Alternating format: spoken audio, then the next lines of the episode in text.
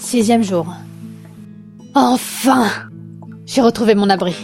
Et cette fois-ci, c'est décidé. Je laisse tomber ces prétendus objectifs et mon idée de survivre sur le long terme. J'ai commencé à me construire un petit radeau et, à mon avis, vu l'avancement, je pense que je l'aurai fini demain.